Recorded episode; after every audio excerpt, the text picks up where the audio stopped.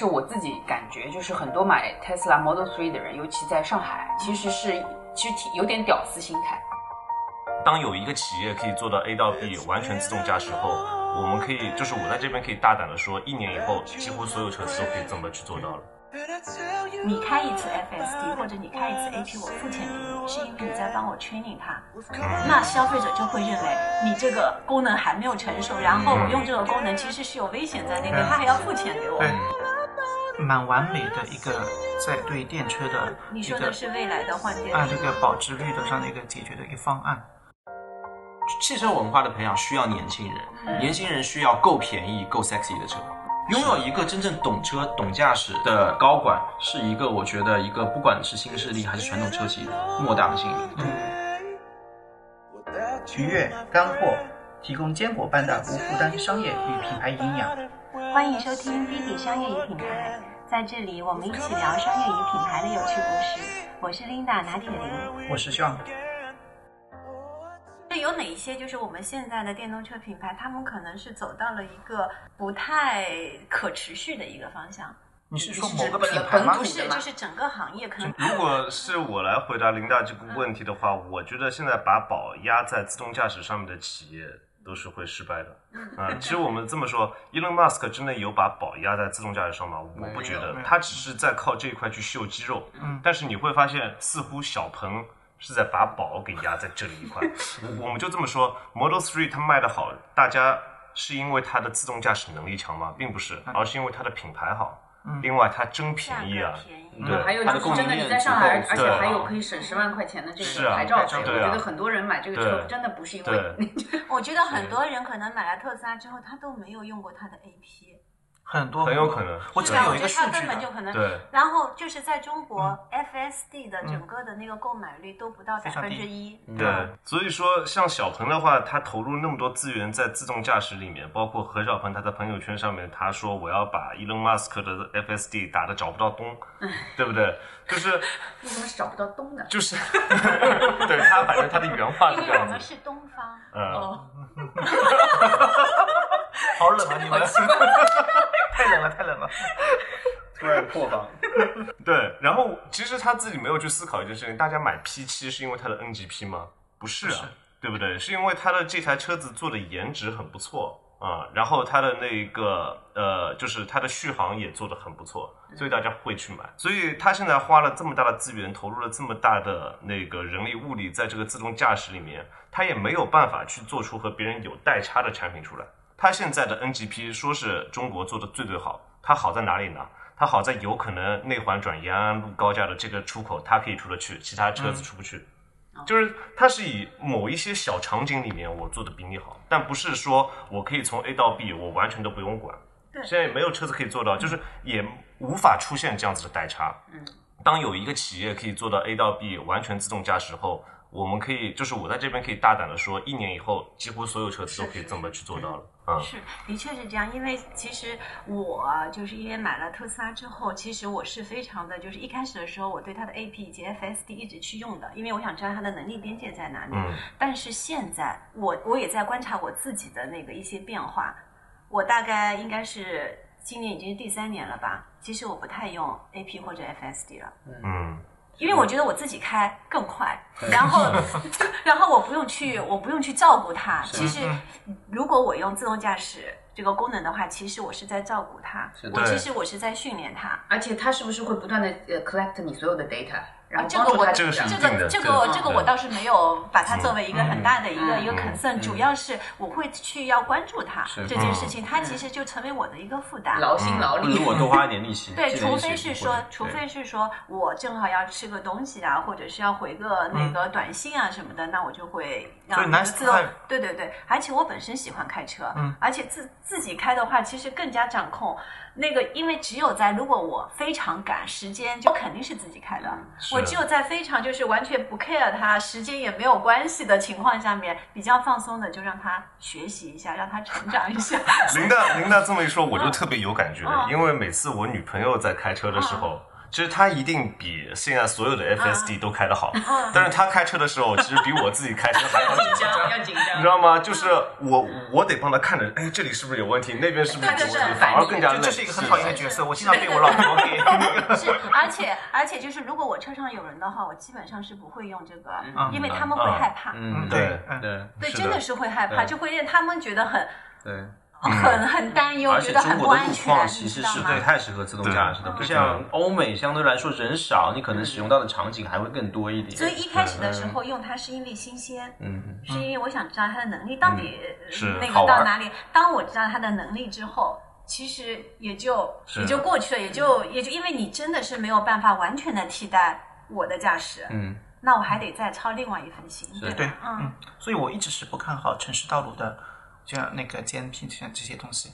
我我身边就有朋友听说过，他是住郊区的，他有时候经常要到市区去。他跟我说，他买了蔚来之后，他特别开心，因为可能每天有一个小时在高速上的时间，他可以放松的。稍微的让他去去卡。除了这个之外，我从来没有听到我身边的人说，哎，我今天在城市里用了这个自动导航，特别牛逼，我可以特别对。主要还有一嗯点是什么？特斯拉已经一年多，它的 FSD 没有任何的进展了。嗯，嗯，它就这台车完全没有在这个就是自动驾驶前面有它没有任何发力，有有成长。嗯它在北美可能有很大的那个，但是在中国是是，就完全没有任何的那个更新。但不影响你买这台车。对，都已经买了呀。也不影响它现在的销量嘛，对不对？你看对对对，因为其实大家也无所谓啊，根本就不是因为大家根本就不是因为它的 AP，因为它的对 FSD 才买才买那个特斯 Tesla 拉在在。中国是上海卖的最好吗？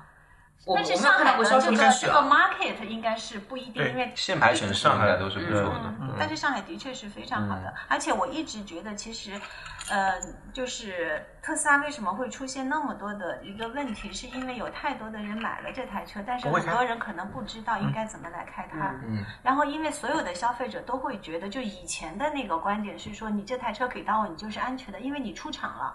嗯，所以你给我的东西就是安全，嗯那你上面有自动辅助驾驶，那我就认为它是可以自己开的。嗯，所以你就说要有 Genius 八那样的培训对因为因为我们是汽车行业的人，我们知道它其实是有，其实是一个完全还就是 beta 的版本。对。虽然它上面写的 beta，但是可能很多人都不知道什么叫 beta 版本。很多人不知道。对。对，因为他一开始特斯拉的他说这是个 beta 版本，但是我觉得很多人可能都不知道什么叫 beta，什么叫 beta 版本，所以他就认为这是非常安全的，那你他就非常安全的在那边是的开。所以我这是觉得一件很危险的事对。的，原则上其实当你这个这个如果，所以我觉得它的那个收费方式是有问题的。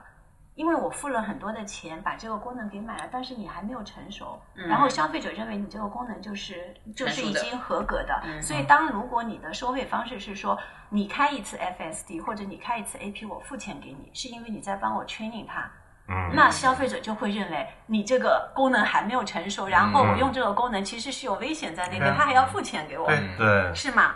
嗯，问一下文翰，你为什么会买电动车？因为 Adam 其实说的已经非常清楚了，他其实没有这个就是需求，对那个出行的这个需求，燃油车其实就是那个玩具。其实我想买电动车的啊，如果我家里有两个车位，虽然我家里只有一个车，啊，现在我家里是那个两个车位，一个是我的车位，还有一个是我女朋友的车位，啊，然后如果还能再增加一个车位的话，我会去那个去买一台电动车，但现在并不能嘛，而且我已经在我自己的车位上面装好了充电桩了，所以我已经做好 准备了，对，是 Polestar 的，那现在的市场上面，如果你要买的话，你会买哪种类型的电动车？哪个品牌？我会买宝马 i4。为什么？因为它这台车子开起来非常像汽油车，而且它的这个声浪调的非常好，它的声浪是 Hans Zimmer 去帮他们做的，嗯啊，，Hans Zimmer 啊，对对，做的非常非常好，就是它就是现在我没有办法用语言去描述它的这种声浪，嗯，对，然后就是它的这一台的话，就是我坐进过 ET 七，我 ET 五还没有坐进去过，然后我 Model 三我也坐进去过，它的地板高度是最低的，啊，啊，然后它能够让你的话，你会感觉到你的这整个的坐姿非常低啊，就是这种也是我比较想要的一个。然后我为什么现在会想要买一台电动车呢？因为我现在这台车子如果堵车的话，在市区里面开要二十个油，然后 然后我现在给它加的是九十八号，然后就是每公里就会是很贵嘛。挺费钱的。所以现在就是，如果是堵车的话，我和 Adam 是一样，是我是不会开车的啊、因为使用成本会比较高。然后我堵车的话，这台车子一直在低转速区间工作，对我发动机和变速器都不是很好，嗯，所以我会舍不得让它去吃这样子的苦。那这个时候，如果有一台电动车的话，我的用车成本也降低，而且电动车都会多多少少给你配了那个呃全速域的 ACC，然后会给你配了那个车道居居中。那我在堵车的时候，其实我会轻松很多。嗯，所以如果现在我能够再有一个额外的车位的话，我一定会去买电车的。我跟文翰应该都是把沪牌开出了外牌的感觉，就是对对对，不高峰时间都是不会把这个车开出去。对但是你像我们公司，我们也会考虑说要不要买一台电动车作为工作车，因为特别是在比如说就是户外长期拍摄的话，那个电动车甚至可以就是我随时随地可以吹着空调，不用担心对发动机的一个损害。嗯，对，所以其实是有这样的考虑，只是落实到我们具体的一个需求中的话，我们可能没有那么强烈的需求。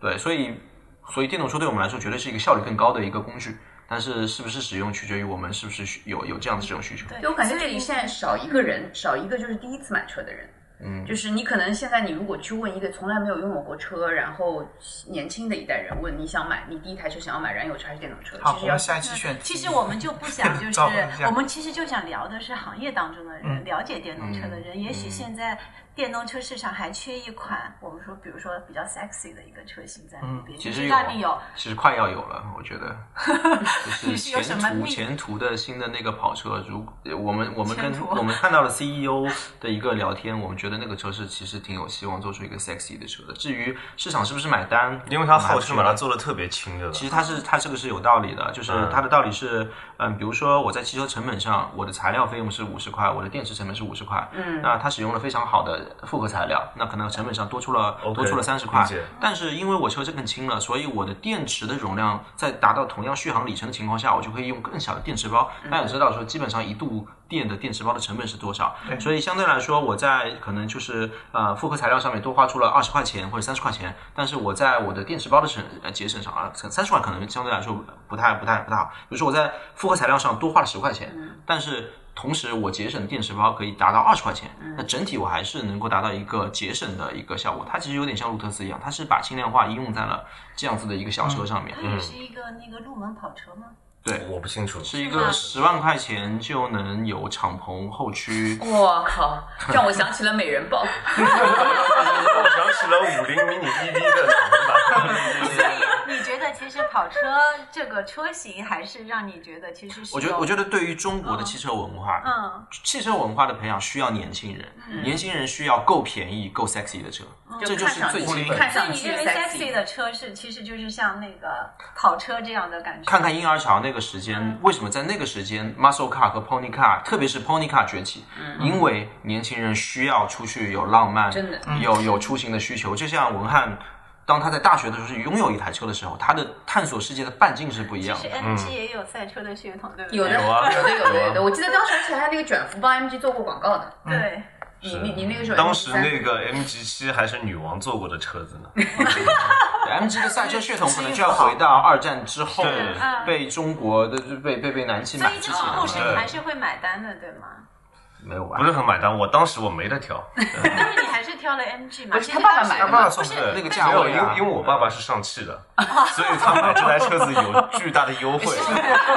如果让你自己挑，你可能会挑 GK 五。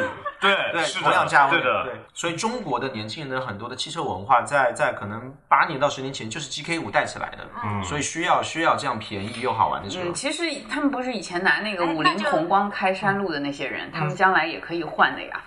来聊聊你觉得就是好玩的车，就是可以给现在的年轻人那个培养汽车文化。就便宜一点的，就是一定的我觉得首先要。便宜，嗯，啊便宜是第一位的少多少钱以下10万便宜钱？其实我觉得，如果说二手能五万块钱买到的是是更好。啊其实呢我想问，现在的年轻人他们愿意买二手车吗？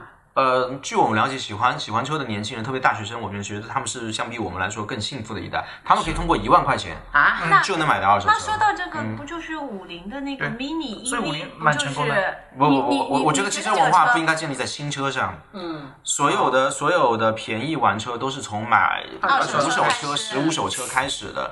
嗯，因为便宜是一个，你你可以去试错。嗯，成长，不过包括你你做运动也好，你都需要去试错。嗯所以原本我们觉得可能汽车是一个很贵的产物，但是当现在你可以用八千块、五千块甚至三千块买到一台二手的玩具的时候，它就是一个玩具了。它跟你刚刚是买但是这个自行车一样跟。欧美还是不太一样，因为欧美的话，它其实二手车有非常非常丰富的选择。你看看我们现在的，就是二十年以来的二手车，其实都是一些很薄润的车型。嗯其实引进中国的时候，都是已经是就是那个经济危机之后的那种经济型的车型、啊。其实有一个很好玩的事情，在可能你还在雪佛兰的时候，甚至更早，呃，汽车厂商是很愿意把一些有趣的车型引进中国的，特特别是当时他们甚至可能会直接拿欧洲跟美国的标定来引进这些车。嗯，这些车其实经过岁月的洗礼，在现在都变成了大家在万元以下触手可得的一些玩具。就比如说啊、呃雪铁龙的塞纳啊，富士康，然后标志的二六二零六很多的法国车包括桑塔纳，桑塔纳嗯。最经典的那个，现在已经很贵了啊。是，所以这些车反而促使着新一代的年轻人，就是有了一个非常好的就是体验接触到汽车的一个文化。所以我觉得在下一个阶段是这样的，可能我觉得年轻人也会越来越分批吧。有的人可能就是喜欢电脑游戏，有的人可能就是喜欢玩老车。我身边甚至有一个在国际学校读书的小朋友，十七岁还没有驾照，他已经买了大概六七辆老车了。那每辆车可能就一万块、两万块，可能家庭条件也不错，那家里都可以去负担。他那些车可能甚至都没有牌照，但他说我就喜欢老车，我读大学我就要读汽车工程专业，我就是对这些东西感兴趣。所以这里我们看到一个过程，就是汽车越来越变成了一个两极分化的情况，嗯。要么是兴趣，嗯，要么是工具，对，审美的取向也是一个是复古，一个是潮流。是。嗯。OK，那刚才其实有说到智能化这块，其实你们说那个电动车都希望是还是有性能那一块，我觉得你们都没有谈到，有谈到就是辅助驾驶这些，但是都没有谈到那个就是智能座舱这一块。智能座舱是不是只一个 CarPlay 就可以解决了？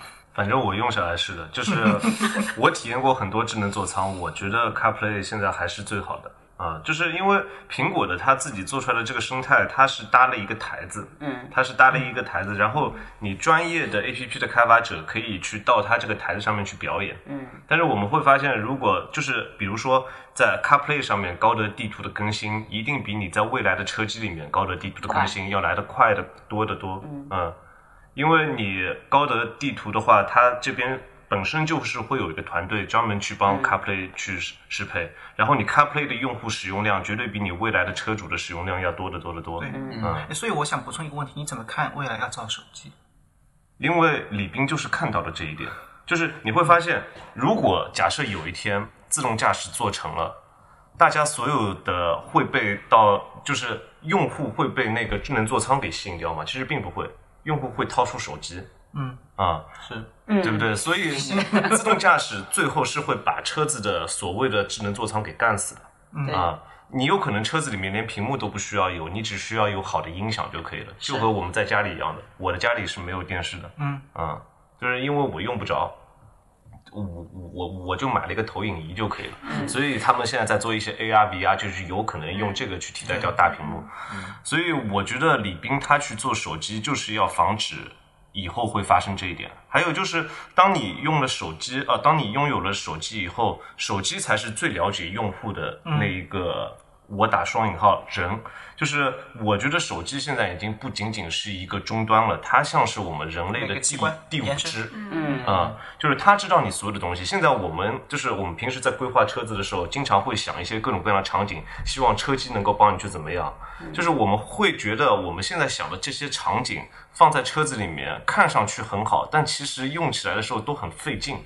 都是很自嗨，就比如说，我要用我的车机去搜索一下大众点评，我要用我的车机在携程上面去买一张票，对对不对？就是就你可能是你你刚才坐在下面休息的时候可以做的，就是但是呃你开车的时候，我刚才对在下面休息的时候，就玩手机。我在看不，我在看一年一度喜剧大 会，叫什么看得津津有味。对对 就是那个屏还是挺好的，只要有一个投屏功能就够是了。对，不直接在一个大屏，那你拿拿一个对 pad 就好了呀。我为什么要拿一个？其实不是其实不是因为我果拿手机投屏的，投到那个屏上就好了。CarPlay 里面有哔哩哔哩，哔哩哔哩直接在你我我这边一买了那放就可以了。个就是它的那个月的流量嘛，啊我就可以用它的那个流量。被流量绑架。对对对对，所以我觉得压所以我们可以聊一下，就是哪些是伪需求，比如说啊，我是觉得就是因为之前我在斑马嘛，我们做过一个就是在车上点咖啡，这这 这这太傻了。我觉得这个是伪需求，我为什么不用手机点呢？是不是？我觉得真正的需求是把手机的是这样的，它的那个就是，其实我们后来跟星巴克还合作了，就是直接用语音说我要点咖啡，我要一杯咖啡，然后当那个，然后星巴就是通过饿了么，因为是阿里的一个体系的饿了么，然后到你你到公司的时候，车差不多到的时候就已经那个已经已经到那边了。就是你到的时候，咖啡也到，其实是这样的一个饿了么都一个逻能解决一辑些问题。我用 对我用饿了么点，它可以送到我桌子边上来。对，所以 对不对我们嗯可以抛砖引玉一下，用这个抛砖引啊玉一下。啊我并不是想说的话，就是这个。来，我看先说。对，就是我继续沿着这个喝咖啡的说啊，为什么在车机里面你会觉得很别扭啊？就是首先你百分之八十的场景你是在用你的手机点咖啡，是的，所以我现在的手机是知道我要喝什么咖啡的。对，这个里面也是能知道你喝什么咖啡的，他还会说是不是还点上一次的那杯咖啡，这些都是可以实现的。我我觉得这个东西就是 就是这样子，就是你你就跟就跟你用那个就是特斯拉的 Autopilot 是一样的，你第一次上来你会觉得新鲜，但是久了之后你会觉得，呃，有可以，但是没有也无所谓，非。常非常正确。我觉得就是说，一开始是觉得有新鲜，然后另外我们在补贴就是免费可以点的时候，大家还是会去。其实我觉得是这样对但是它没办法成为习惯。对，我觉得就是开发团队里面需要有很多懂得驾驶的人，或者精进或者热爱驾驶的人，他才会能开发出真正大家觉得好玩的功能，并不是说有文翰这样特别特别热爱油车的人在，他就不会开发出大家需要的这些这些这些需求，可能。可能对于可能非常喜欢驾驶的人，我们会忽略一些需求。嗯，但当这些需求出现的时候，我们其实是能够判断说，哎，这个需求是否有一个大量的需求，还是它会变成第二个星巴克？嗯，其实他们需要一个像我这样职位的人，就是 customer experience design。我是做 customer experience design，就是你刚才提的那个的那个需求，然后我想说这是什么东西啊？其实是有的，那个就是那个互联网公司都是有的，科技公司也是有的。比如说那个卡拉 OK，现在我觉得很多都已经成呃，为了。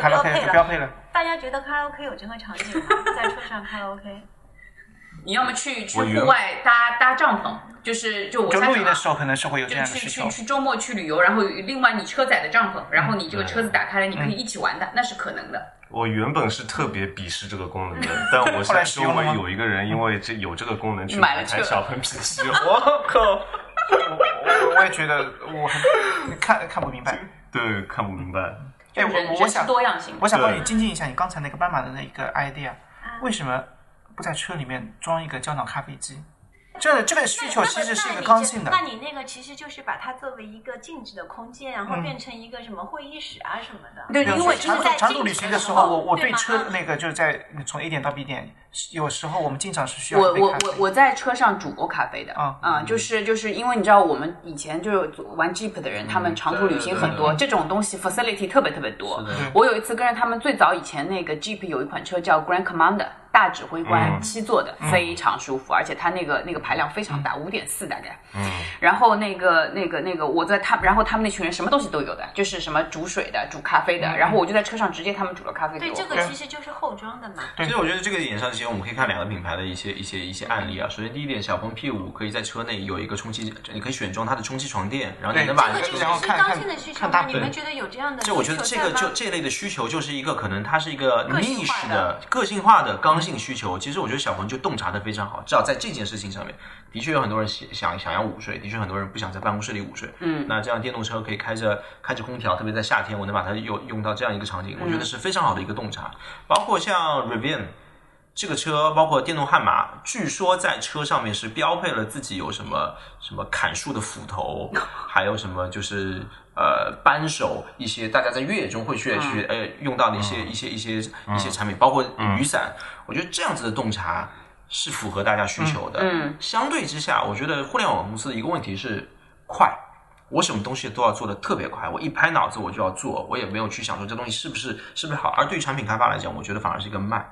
我需要慢慢去想，我想出的这个想法是否真的有一个群体是在用？嗯，我想出这个想法是否能够让公司用一个很高效的就是 budget 就来就来进行实行？那么大量的新的呃，就是新势力的公司，如果用互联网这样快速的想法去开发车辆的话，嗯，反而我觉得会在某个阶段遭到反噬。但 Adam 说的这一点，其实，在企业里面是很难做的，因为你说的这些点是软软件和硬件是结合的。是的，在产品定义的时候，一般比如说现在一台一个新势力企业开发一台车子是三十个月，没错。它只给产品定义大概只有一个多月，所以所以你在这一个多月里面，很有可能连用户都没访谈几个，你就得把整台车子的产品定义给拍出来了。所以为什么大家后来只能做一些软件的东西？因为硬件已经在那个时候都已经定死下了。嗯，就是你没有办法去做出来说我要放一把斧子。你要知道，你要放一把斧子的话，这在你一开始的产品定义就得有设计和工程都得买单，然后他在设计的时候，他才能帮你去设计一个东西，可以隐藏的放进去。但如果你一开始产品定义没有，他们绝对不会去这么做。所以，如果现在就像是 Adam 说的，其实做产品的时候，有的时候是需要慢下来的。嗯，如果你真的给你很长的时间可以去思考，可以和设计师和可以和工程一起去打磨，这个时候你做出来产品很有可能不一样。但现在任何企业都是三十个月，所以这一件事情也对各个企业的高高呃高管层其实提出了更高的标准。你想，吉星为什么能够在市场上这么笃定的去做出非常多令人觉得哎，它的它的那个电动跑车，大家也非常喜欢。电动跑车的概念车上有个功能，我不知道大家知道吗？它有个无人机起来。一开始我以为这个无人机起来是为了给你看路况的，结果他的 CEO 说了一句话，他说：“我们发现，在驾驶的过程中，你经常会在路途中看到非常漂亮的景色，但是你没有没有办法拍但是你没有办法拍下来。啊，对说我们，希这个还真的是。他说：“我希望我们的无人机能够帮你一键将这些景色记录下来，并和你的亲朋好友这个这个太有 insights 了。我在冰岛跟新西兰的时候就特别想要这二个。零一八年还是一七年的时候就已经有这个。对，但这是问题是，斑马只是将它变成了你无数个项目里面中的一个，同时和其他的，比如说你的星巴克点点咖啡项目是是同样优先级的，而在吉星。这就是它这台车上面人机交互中非常重要的一个卖点。然后你再追溯回来，他们的 CEO Thomas Inglot 是谁呢？是原先沃尔沃引领新一代雷神之锤设计语言的设计师。对，拥有一个真正懂车、懂驾驶的高管，是一个我觉得一个不管是新势力还是传统车企莫大的幸运。嗯，对。但这件事情，我觉得对于大部分的新势力来讲，其实都是一个，可特别是对于产品经理来讲，是一个可能类似于奢望一样的一模一样的，因为要那你是觉得？那你觉得那个理想是一个特别懂车的产品经理吗？相对而言嘛，我觉得理想是一个懂车的人。嗯嗯，李斌其实也是一个懂车的人。他们自己应该也开过不少车。他们通过不同的方式完成了对一个企业的赋能。嗯，最怕真的是不懂车的人去造车，因为很多人会觉得，就你知道前之前国国内很多牌子做手机啊什么的，然后就车跟手机能比吗？他投入的资金能比吗？就随便投投就多少钱啊？真的是，最怕会做手机的人去做做智能汽车，做哎，对啊这个多吓人啊这！其实挺吓人的。他好像觉得我有非常多的成功的经验，我能把这个经验复制到真的是这上面。你差点把名字说出来了。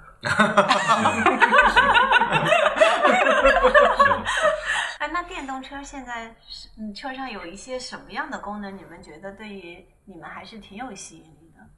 电动车上面的所有的有吸引力的功能，油车都可以做。因为我现在其实需要的是，啊，对，就是我我觉得有一个功能其实不太行，啊，反向充电啊，对露营的时候，因为对发动机会有损，就是就是长时间这个小电瓶会损害。对对对对，所以反向充电其实是一个非常好的功能，包括开空调，长时间的开空调。嗯嗯嗯，有道理，对，长时间开空调是因为我不可能中午到我的车子里面去吹空调。对，真的是，对嗯，但如果是在路途上的话，其实我需要的只是一个 ACC 加上车道居中，嗯，就但是这个。燃油车也有啊。对啊，是对吧啊，所以燃油车也可以做对到那我觉得还有一点，就是在相对低廉的价格上达到一定的加速，呃，加速加速体验。就是说，这个我觉得对入门，特别对刚接触性能车，我觉得这是一个呃，就是轿车汽车性能的解放，它让更多的人能够体会到更这种速度感这种推背感就是电动车完成了就是性能车的普及，嗯，普及教育。他他完他完成了我觉得他这两位普及教育。他完成了驾驶的共和和民主，对，这是一个初级的，就是对他完成了加速平权。对对对对对对对，加速平权，是啊，这是一个好的标题。是啊，加速平权啊。嗯，我们希望的是在加速平权的同时，各个各个新新势力的厂家能够在驾驶质感，对对，在 驾驶质感跟体验上能够更下功夫。嗯对对，但是他们可能会觉得我在这上面花了很多的钱，但是很多消费者其实感觉不到。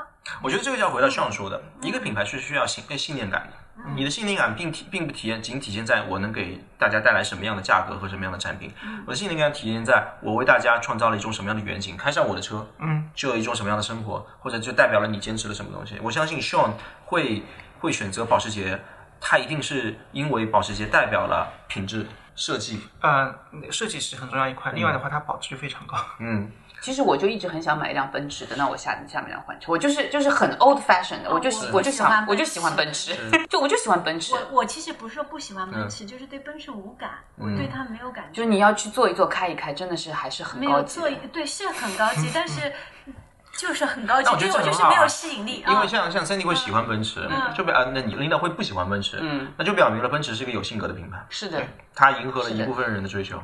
呃，最怕的是，Cindy，你你可以去试一下新的 AMG 的 C 六三，说不定它可以上绿牌。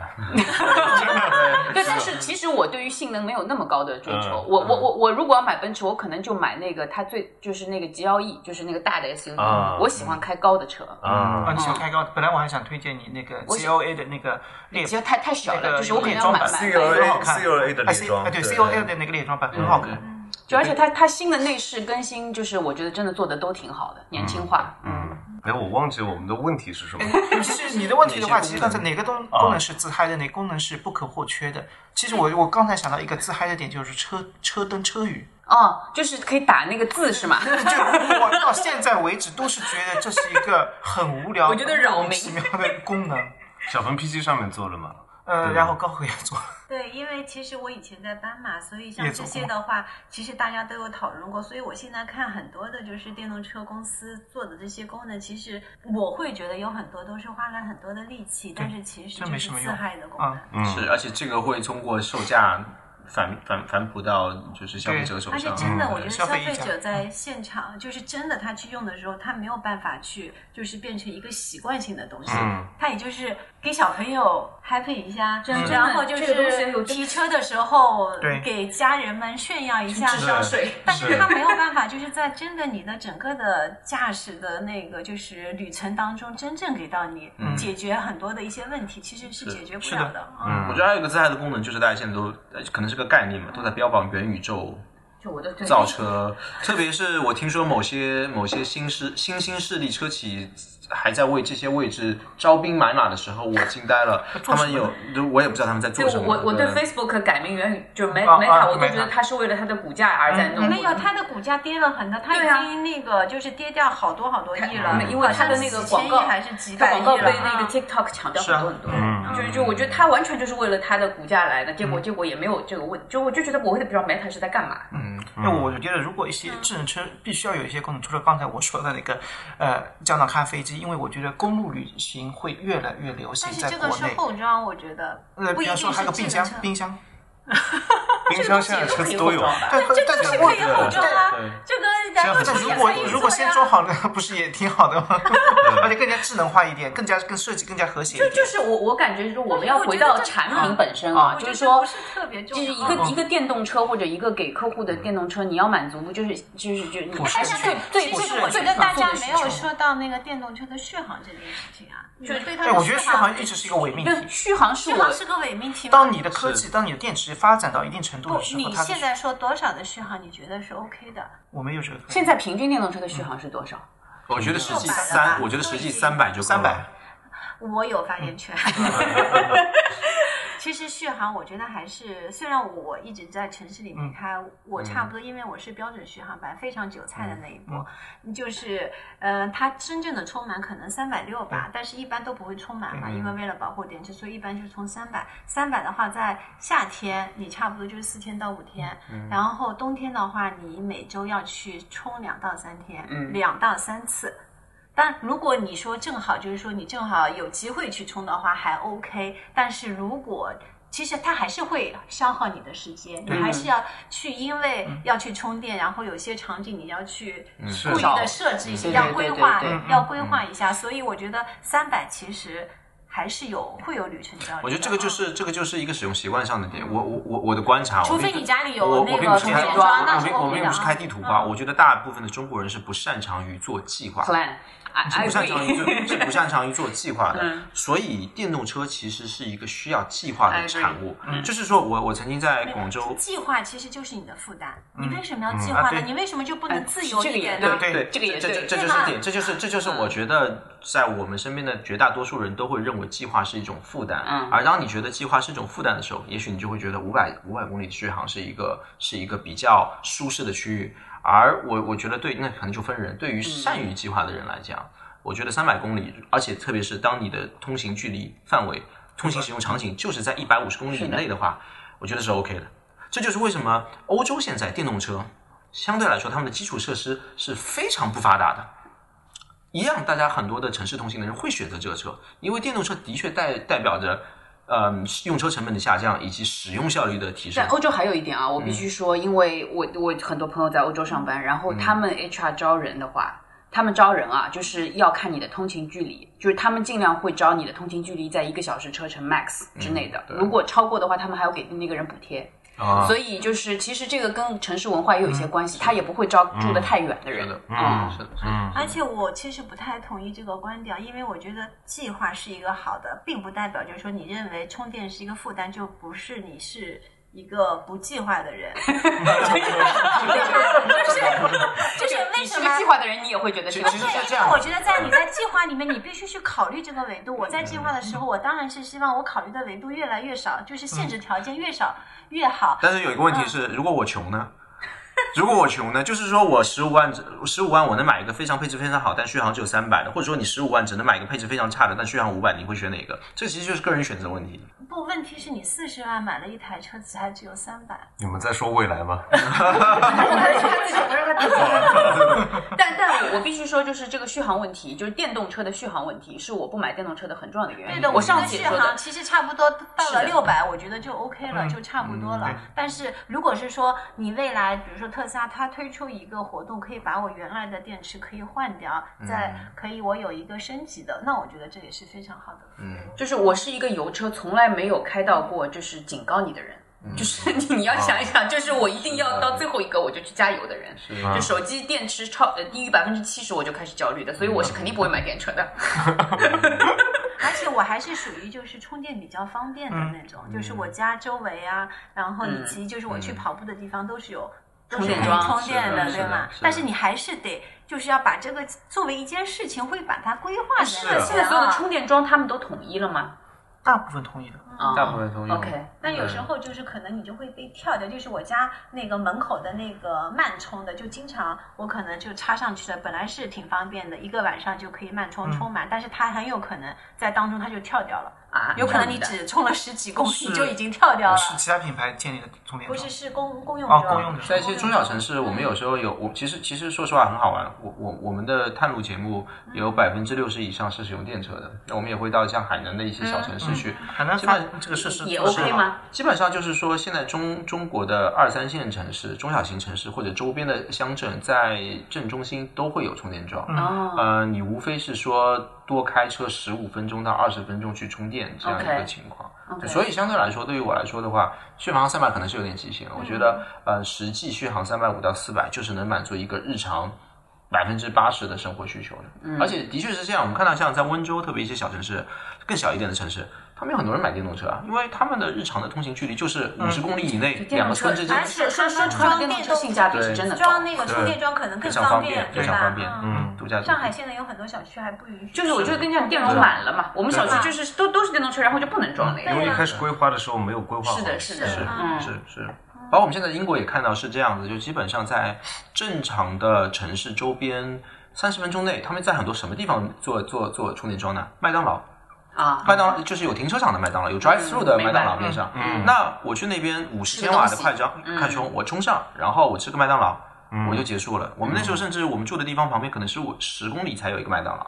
我们每天就是开车开到 EVO Triangle 拍完，回到麦当劳吃饭，然后差不多一个小时，电充的差不多满了，我们回到家再用慢充充充一个晚上，我就可以达到九十八、九十五的这样的距离。所以，我我觉得续航是一个需要考虑的问题，但在现阶段的技术底下，已经不是一个非常重要的问题。对嗯，聊一下换电，你们觉得换电是必须的吗？因为像未来的车主，他们就觉得换电很好，很多人就是因为有换电，所以才去买未来的。你不家里是你你不是说你也希望有换电吗？我说的那个换电，其实跟未来的换电还不太一样。未来就就是说直接就块电池可以哦，帮你换电池组对吧？，换就是它就充电，就是它不是充电，它就是换电。嗯我说的是说我还是充电，但是呢，我这个电池因为只有三百多的续航，就太老了。如果它有新的嗯技术出来，我就可以把整块换掉，但还是用充我理解电来理解理解进行的。嗯嗯给 iPhone 换一块大的电池，但是买新的 iPhone。嗯嗯，它是一个从技术上是一个非常我觉得蛮完美的一个在对电车的你说的是未来的换电啊？这个保值率的上的一个解决的一个方案，因为很多很大部分电车的它的一个电池的一个呃生命周期相对来说肯定是比较短的，但是它通过这种方式解决了这样一个我到时候要卖掉的时候那个折旧率啊这个情况。嗯但我想问啊，因为我不懂技术问题，就是呃，这个夏天很多比亚迪跟特斯拉都有自燃的问题嘛，就是 很多电车都有自燃的。就是我就是这个是电池问题嘛，这是电池问题嘛，对，而且基本上就是行业内的人都知道，它的那个自燃率就是十万分之一。对啊，你因为你你销量越高，你的自燃率越高嘛，这个很正常，嗯嗯，所以 that's why 我也觉得这个是不安全因素之一，所以这个你也是不太会去买的。对啊，啊那你到什么时候你觉得你是可以去买一台电动车？我我觉得这是这样子的，就完全取决于你的需求。就我觉得中国人，你还是要，就是很多车主就是真的没有不知道自己的需求。我现在去上班，我从家里出门到我坐到办公室位置上，就我从出门到办公，如果我这个坐地铁的话，三十五分钟；如果我开车的话，也是三十五分钟。开车我还要每天交一百多块钱的停车费，嗯，所以我宁愿坐地铁。对，那那其实我我现在开车可能就是呃，有的时候的确是，比如说我也知道，呃，我去健身房我会开车，因为楼下还可以免费停车，就是然后大包小包，你知道吧？就是会有一些使用场景，就像他说的，就是如果又很堵车，那我宁愿坐公共交通了。所以就是我我觉得开车是一个，就是你家里放一台车，是因为你有的时候你必须要有一辆车，但是对我来说，这个每天开车它不是一个必须，所以我现在那辆车，我觉得如果能够开到不换，我也 OK 的。嗯，规划自己的需求很重要，或者还有就是那。个，就是自己的那个，就是花费，在他身上花费如果太多了的话，就会考虑一台那个电动车花费少一点。就因为我现在一年可能就开个三五千公里，我真的没有必要呀。对，哎，那么电动车其实它的售后真的是很便宜啊。是因为没有售后是吗？对的，因为它只要换一个刹车油和空滤，是它机油机滤不存在嘛什么？都没有它是一个家庭用车和工作用车的完城市对完家美平衡庭工作完美的平衡，对因为没有了任何的保售后保养。就是我之前我们想做过一个选题，就是我们希望我们其实希望告诉更多的货拉拉司机，啊，你可以用电动车你。可以考虑电动车，因为你相应的对工作的呃就是就是正常的保养成本会大大的降低。最近我刚和一个途虎养车网的一个高管聊，其实他们现在危机感非常强，因为接下去的话，他们能够做的生意越来越少了，所以现在他他们想在弄电动那块。对，现在他们想要去杀入到那个汽车修理这一块，因为你电动车你即使没有保养，你还是需要修，嗯就主要是钣金，我觉得。所以电动车一定是代表了一个更多的选择和一个更好的，在某些场景下更好的选择。我我当然我觉得我这个比喻不太对啊，但是我自己感觉就是很多买 Tesla Model Three 的人，尤其在上海，其实是其实挺有点屌丝心态。是，就是就怎么说呢？就不是这不是个贬义啊，因为它完全是出于性价比考虑。一方面你你不需要交十万块钱的牌照费，另外一方面就是你的用车成本又很低。对就是就这个你你综合考虑下来，其实你而且品牌也挺好的？哎，就是你开出去，你开出非常好去又很有面子，干嘛不买呢？对是。就是大部分人还是有一个日常上下班通勤的需求，特别在限牌城市的牌照成本如果这么高的情况下，对啊，当然是特别是油价跟牌照成本是是驱使大多数人还有售后，就全都加在一起，你就会觉得买这个车太合算了。对，我觉得现在高架上面车越来越多了，是因为那些就是外地牌照的人都变成特斯拉了。对，就我我我我有的时候我开车前面前面就是所有的车几根车道全都是绿牌，然后很多车真的很开的很烂，你知道吧？真的很难受。哎，我们来聊一下，就是电动车时代到来之后，你们觉得汽车品牌的鄙视链会发生变化吗？就是燃油车对的，有一个新势力的一个鄙视链。嗯，有没有可能就是说买未来的人是鄙视 BBA 的人？那是一种莫名的莫名的音乐感吧？对，那种它不是一种鄙视，是感觉对，像是感觉像是宗教敌意一样，对你知道吗？我就是同意“信仰一”这个词用的很莫名好，莫名真的嗯，就是你你你们跟我不是一群人。是 是是，嗯我觉得其实我们虽然是爱好性能车的一批人，我们其实心中反而觉得你越是热爱，你就会越是 peace and love。对，就是就是你能在很多的赛车场看到开着法拉利，甚至还有开着法拉利赛车，就是法拉利的车可能是五百万的成本，当你开法拉利 GT 三的赛车的时候，意味着你一年可能会有五百到八百甚至一千万一年的支出的人，嗯和一个开着本田 GK 五的小伙子在一起聊天。嗯。所以我觉得，当你是因为同一种热爱，对吗？是的你反而会，我觉得反而会没有鄙视链，或者鄙视链会变成了一种调侃，而不是一种真正的意义上的敌意，嗯，或者 hostility。对，嗯。或者我用另外一个词，就是在爱国层面，民粹主义，嗯。一定程度上就是比较电粹主义。对，的确就是说，因为因为你你就就是呃前两个月吧，那个 Joe Biden 其实他在国内有一个演演讲嘛，就讲到了关于电动车的问题，然后就是说中国现在是 ranked number one，然后美国现在所有的电动车市场它可能也只有 ranked number eight 或者什么的，就是说为什么所有的东西中国是第一名？他说就是这个是不对的，所以就是说其实这个这个东西我跟我们弯道超车成功也是有关系的嘛。是。重点是他在发布这篇文章的时候，他配了一张那个燃油车的图，燃油车的图，口味是口味，是 Corvette 吗？还不是 Chevrolet？是口味。那表明他还是内心是一个而且它 petrol 而且。它上面是说，我开了所有的这些电动车，哎，他年纪大了，你不要这样。但但我我我觉得就是新一代的年轻人吧，就是我感觉他们对于我们我们的就是新的这些品牌的车，他们还挺有自豪感跟认同感。但是其实我们很怕的一点是什么呢？我们我们一定知道，越来越多的年轻人，当他们有他们有一些盲目的他们拥有的第一台车会是一台电动车。我们觉得这是这也不是一个坏事，这这其实是一个中立的事情，因为我们弯道超车的这个策略的确成功了。我们很怕的还是回到那句话：当这些新能源的厂商并没有把驾驶质感这件事情做到电动车以后，很多的年轻人会觉得，哦，汽车原来就是这样，就是这样。对他们会觉得，他们对驾驶会失去兴趣，他们觉得，对我打游戏会更好玩，我打王者荣耀更好玩，我不觉得开在路上跟别人出去是很好玩，这是我们很怕的一件事情。对而且我觉得这真的会成为一个主流，就是未来可能就是这样的。很多年轻人，很多人其实不知道他们失去了什么东西。而且现在很多年轻人，他其实对驾驶这件事情其实是没有兴趣的。对啊，这个哎呀，这个不就跟看电影一样吗？两分钟看一个电影，对啊，对不啦？抖音上都是两分钟看一个其电影，实两分钟电影速看电影和电动车，我觉得是同样的道理是一模一样的道理呀，对对对是呀。看电影的乐趣，看慢电影的，看大屏幕的电影的乐趣，他不，他感受不到他他他就不知道你你沉浸在那边两个小时不看手机，你看电影是什么？所以他们真的不知道他们失去了什么东西。嗯，他们做的所有的东西都是吃，而不是品，对吧？他可能觉得吃这件事情对他来说不重要。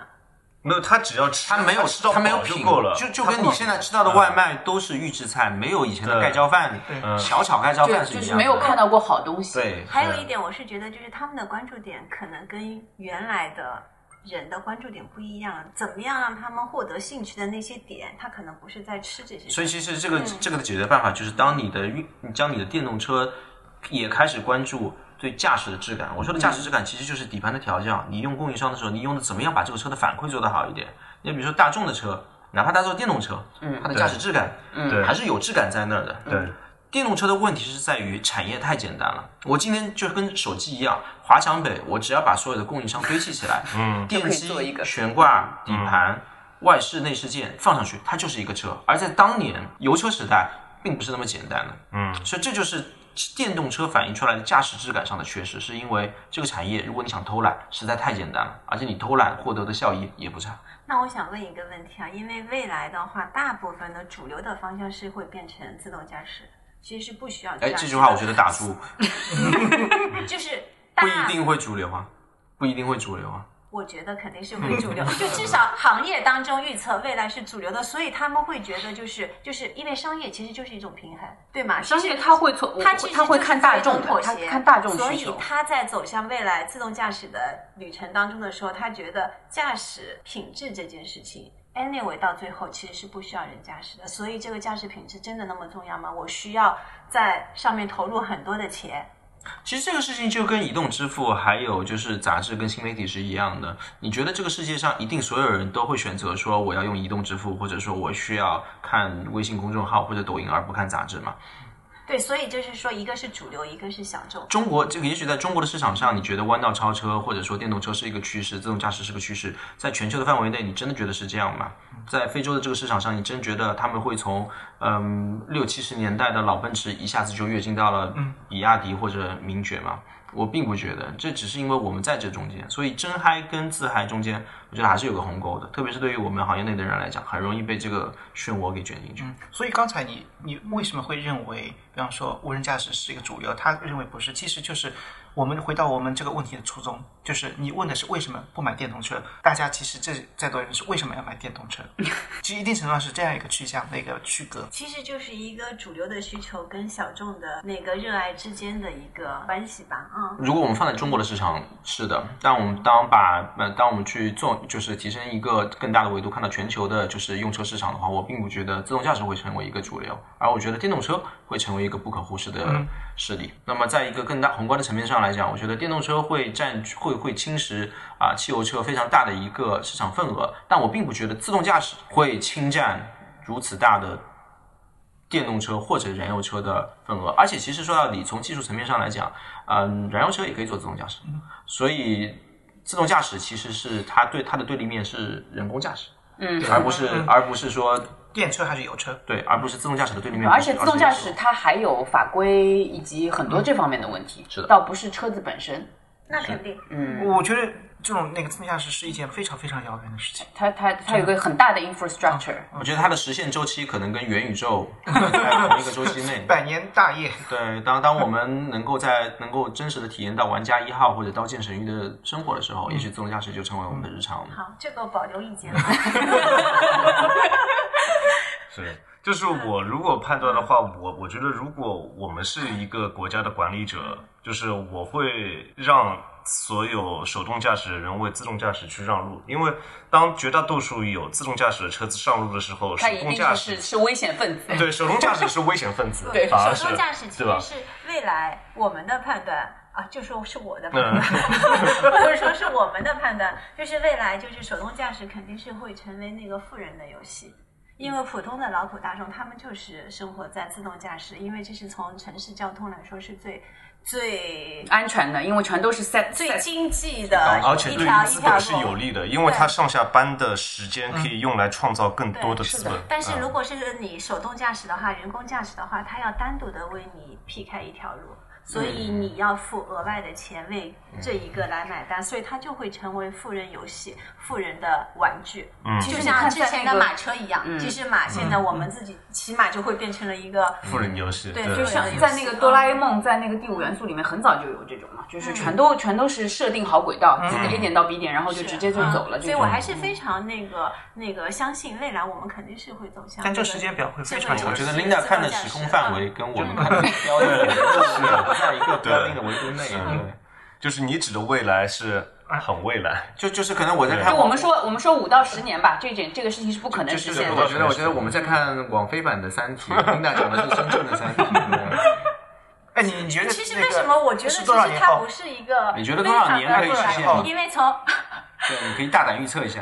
行业判断，二零三零年，二零三零年就会走向 L 五嘛，就是 L 四就实现了嘛。我觉得难。二零三零年，我觉得技术上可能会实现嗯就是技术开始实现没问题就是开始实现部分的城市就会进入 L 四的或者有条封闭道，有几条封闭道路，OK。啊。但是我觉得是一个明，我觉得在我们的有生之年应该可以看到这一天。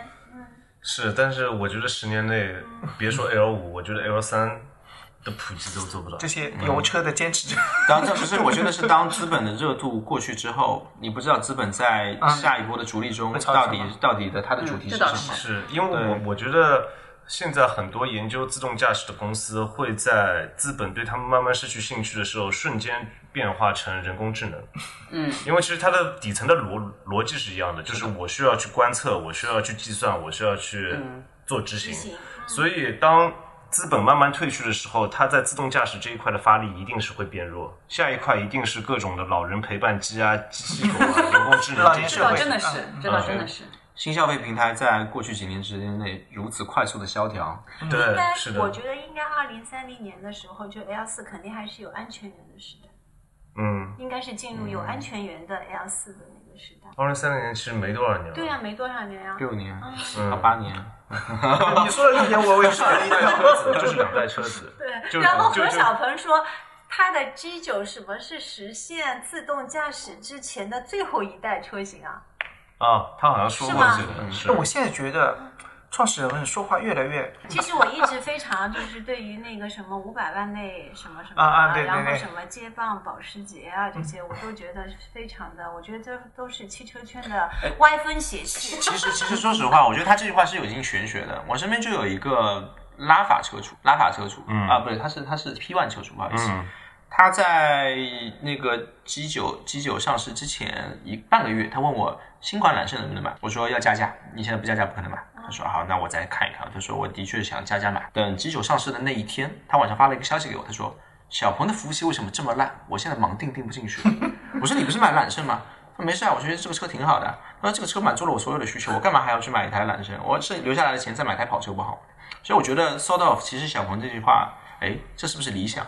这不是小朋友。理想说的理 L 九，想理想说的对，理想是呃五500百万万以内，对对对500然后万小鹏是那个接棒保保保时时捷，所以五百万以内这句话，我觉得是有玄学在的，就是他的确又打中了那一批人的一个需求，就富人也想蹭便宜啊。嗯，你一。个你一个六十万八十万的车就能满足我大概其他其他品牌两百万以上的需求，而且这车还不是一个我核心的玩具，它就是一个功能性的产品。那其实电动车不都是这样吗？它的那个 Model Three 就是那个二十几万的车可以百万豪车的这种。我觉得不是电动车的问题，就像文翰讲的，如果今天理想 ONE 或者理想 L 九是一个能上牌绿牌的油车，它同样能够去兼具这样子的几一个一个销量效果。只是这个公司在一个正确的时时间做出了一个符合市场预期的产品，它跟电车、油车并没有特别大的关系。同意。刚才其实你们有说到汽车文化其实是非常重要的一件事情。那对于电动车来说，你们觉得有机会做汽车文化吗？它不是汽车当中的一份子吗？电动车就是汽车文化的一部分。对啊，就是这它对它说说怎么不应该跟车割裂开来呃，。就品牌文化那个嗯电动品牌有没有汽车文化？当然有啊。保时捷泰康做出了一辆非常具有驾驶意义、驾驶乐趣的车，宝马 S 是一辆相当于一辆大马力而且非常便宜的但是我你说的觉得这些都是在都是在原来的品牌的基础上构建起来的。品牌背书，嗯就是如果是新的小，鹏、理想、未来，你们觉得他们现在有那种就在做汽车文化或者品牌文化的这种雏形吗？我觉得品牌护城河他们都想做，但做起来的只有蔚来，嗯，其他的话全部都是在人云亦云。比如说现在其他的新势力所有品牌都在说我们是用户企业，对对不对？然后都在说我们在押宝智能化，我们在呃我们的音响很好听，我们的智能座舱很好啊，我们的操控也不差，全部都是这样子的。其实我们就看一个特别明显的一个就是智己，嗯。啊，智己 L 七一开始的时候，完全宣传的都是它的智能座舱，它的那个外部的交互大灯。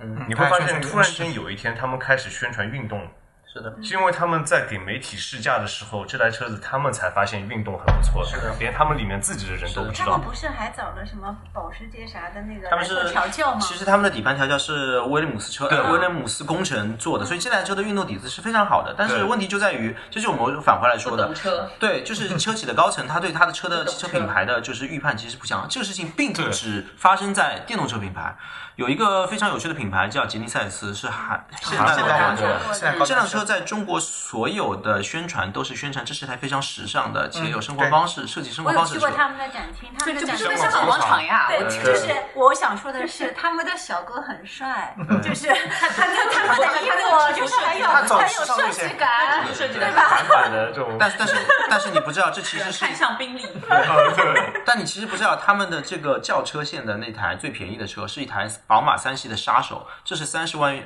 以三十万元以下唯一一台原厂可以做到长时间漂移的车是完全。听不到这些声音哦。对，这就是问题是他，我只能说企业的高管或者中层对于这台车的了解，或者对于他们的这个叫做市场标定上我觉得是。市场部的人跟产品研发的人脱节了。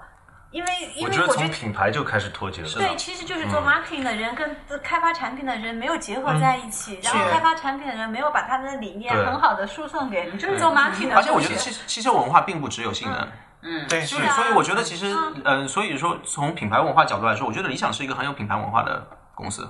我所有的车都是为，就是但是我就怕他以后自己会打自己脸。嗯。对。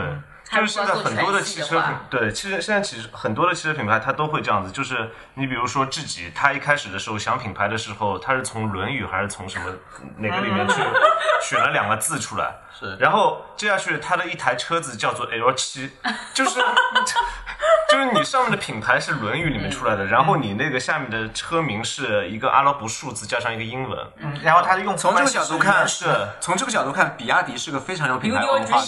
对，其实我是非常对汉唐情，我觉得是非常其 respect。实我一直觉得品牌其实就是要你坚持做一件事情。真的其实你只要坚持下来了，你原来错的都会变成对的。其实你就但是问题坚持是你有没有这个时间，其实资本就是给你这个对给你这个时间？其实我觉得传统车型其实他们是有资格，就是有时间可以有，但是主要的是决策层要有定力。其实传统车企当年在经历这个四不像的时候，只不过是我们没有看到。对，也有的，是是的，他们也是经过我们之前经历摸索其实他们传统车企不都也都是名字嘛？那就是何小鹏，就是大家觉得土吧？何小鹏说，人家其他的所有的车型顿马丁也是名字是啊，法拉就我的名字法拉利也是名字。对我刚才说，刚才说的品牌文化，我觉得吉星是其实是在很好的一个品牌文化对对的，就是其实说说白了，就是其实，在任何行业，我们讲品牌是什么？我稍微插一句，品牌是你想到这个品牌，你马上你的脑海里面有非常清晰的形象，跟它所代表的东西对。对，比如说我们就拿一个就是 Sub 来说，嗯，讲到这个陆地飞品牌大家非常非常清晰，但是它就死了。嗯，这个有很多的历史原因，就是还有它集团内部调整的。其实你要知道，你现在能够安安全全坐在一辆车里，有安全带绑着你，其实要归功于 SAP。对，哎是萨博和沃尔沃，不是沃尔沃，我记得，我记得沃尔沃和奥托利夫一起开发出来那个对是是是是是，所以说就是 SAP 当年会死的一个原因是 SAP 会火的原因是因为它的匠心，它死的原因的一部分也是因为它太过于对降薪，嗯对它失去了一个能够替他能够为他就是挺他的老大哥在上面为他撑伞。嗯，同样匠心的吉星为什么能够成功？如果吉星没有吉利的强力支持，嗯，没有沃尔沃的给他打的一个非常好的基底，他一样会成为下一个第二个 SAP。星，嗯，它是否成功，我觉得我们还要再长一点时间来看。对，而且毕竟来说可能不一定要看中国市场，我们要觉得它看全球市场。现在是时间太短了。嗯，没错。我觉得它很容易就是走走到那个 sub 的那种那种路上去。就你刚才说的那个什么智己，我可能在我们家电梯广告里面看到过，但事实上我真的永远搞不清楚那些品牌谁是谁，是，就是因为我连我觉得长得都差不多。其实我觉得这就是就是一个问题。你看到当年的特别多的，不管是豪华车、呃性能车，还是普通就是家用车品牌的创始人，他们都对着自己做的产品有着绝对的热爱和金砖啊。嗯，法拉利是一名车手，对，对，法拉利是阿尔法罗密欧车手。多那个就是对创始人都是车手，嗯就是 Chevrolet 他也是个赛车手，其实嗯很多都是那个赛车手。所以赛车是一个热爱汽车的人的可能归宿之一。所以我们说到这点，就是如果当这个年代很多的品牌是因为资本而被创造的话，嗯你怎么能保证它品牌有信念力呢？因为它的创始人和没有他的创作信念，他创作这个品牌的原因，他就不不是不是那么的纯粹。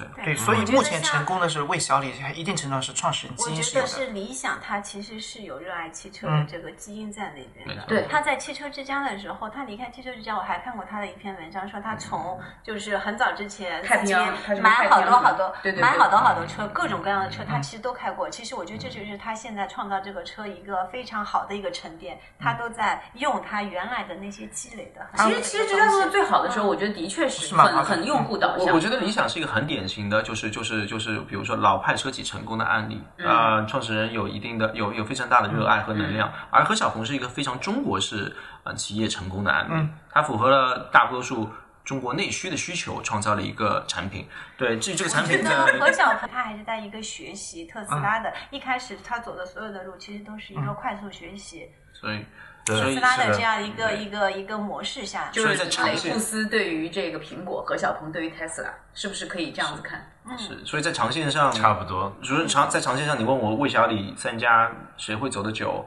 我觉得小鹏可能会有点危险，其他两家挺好的，还行。嗯，对，挺好的。因为我现在感觉你看到未来跟看到理想，你的这个品牌还是很清晰的。对的就是而且他们的车主的形象，我也感觉挺清晰的，因为我也认识一些开这些车的人嘛，就挺清晰的。但是你这个小鹏，我真的觉得就无感，觉也可能因为跟我身边没有人开小鹏有关系。对，而且我觉得小鹏这次的四十八小时的这个事件，你说它好吧，是说那个他听取了用户的声音，但是 想一想，为什么就是会出现这样的问题？我觉得这个问题绝对不应该出现的。是吗？这说明他们整个内部的一个决策机制、决策流程已经非常的，我觉得已经非常的形式化了。就我觉得是公司内部有非常大的危机在那边，还会之后还会有各种各样的问题出来的。再问最后一个问题，就是我们的驻场问题。你们认为什么是品牌？然后再推荐一个认为有潜力的品牌。Sandy，你就可以不用说，对我第一因为你前已回答过经说过了了，除非你现在还有发行新的品 牌。所以我们对品牌成功的标定是它一定要成为一个呃不不，就是而且未未未必是汽车，对对，是所有所有的，你。认为它还是个不错的，未来会是成为一个成长性非常好的品牌。嗯，不一定是会成为一个主流的品牌。嗯，对就是对，因为我上次推荐的是一个 A P P 叫看理想，对就全都是是非常文艺青年的一个东西啊，我我觉得它应该不太会成为主流。嗯嗯，我觉得品牌吧，就是我我我觉得品牌是要和大脑要连接成一个非条件反射，这个就是一个品牌。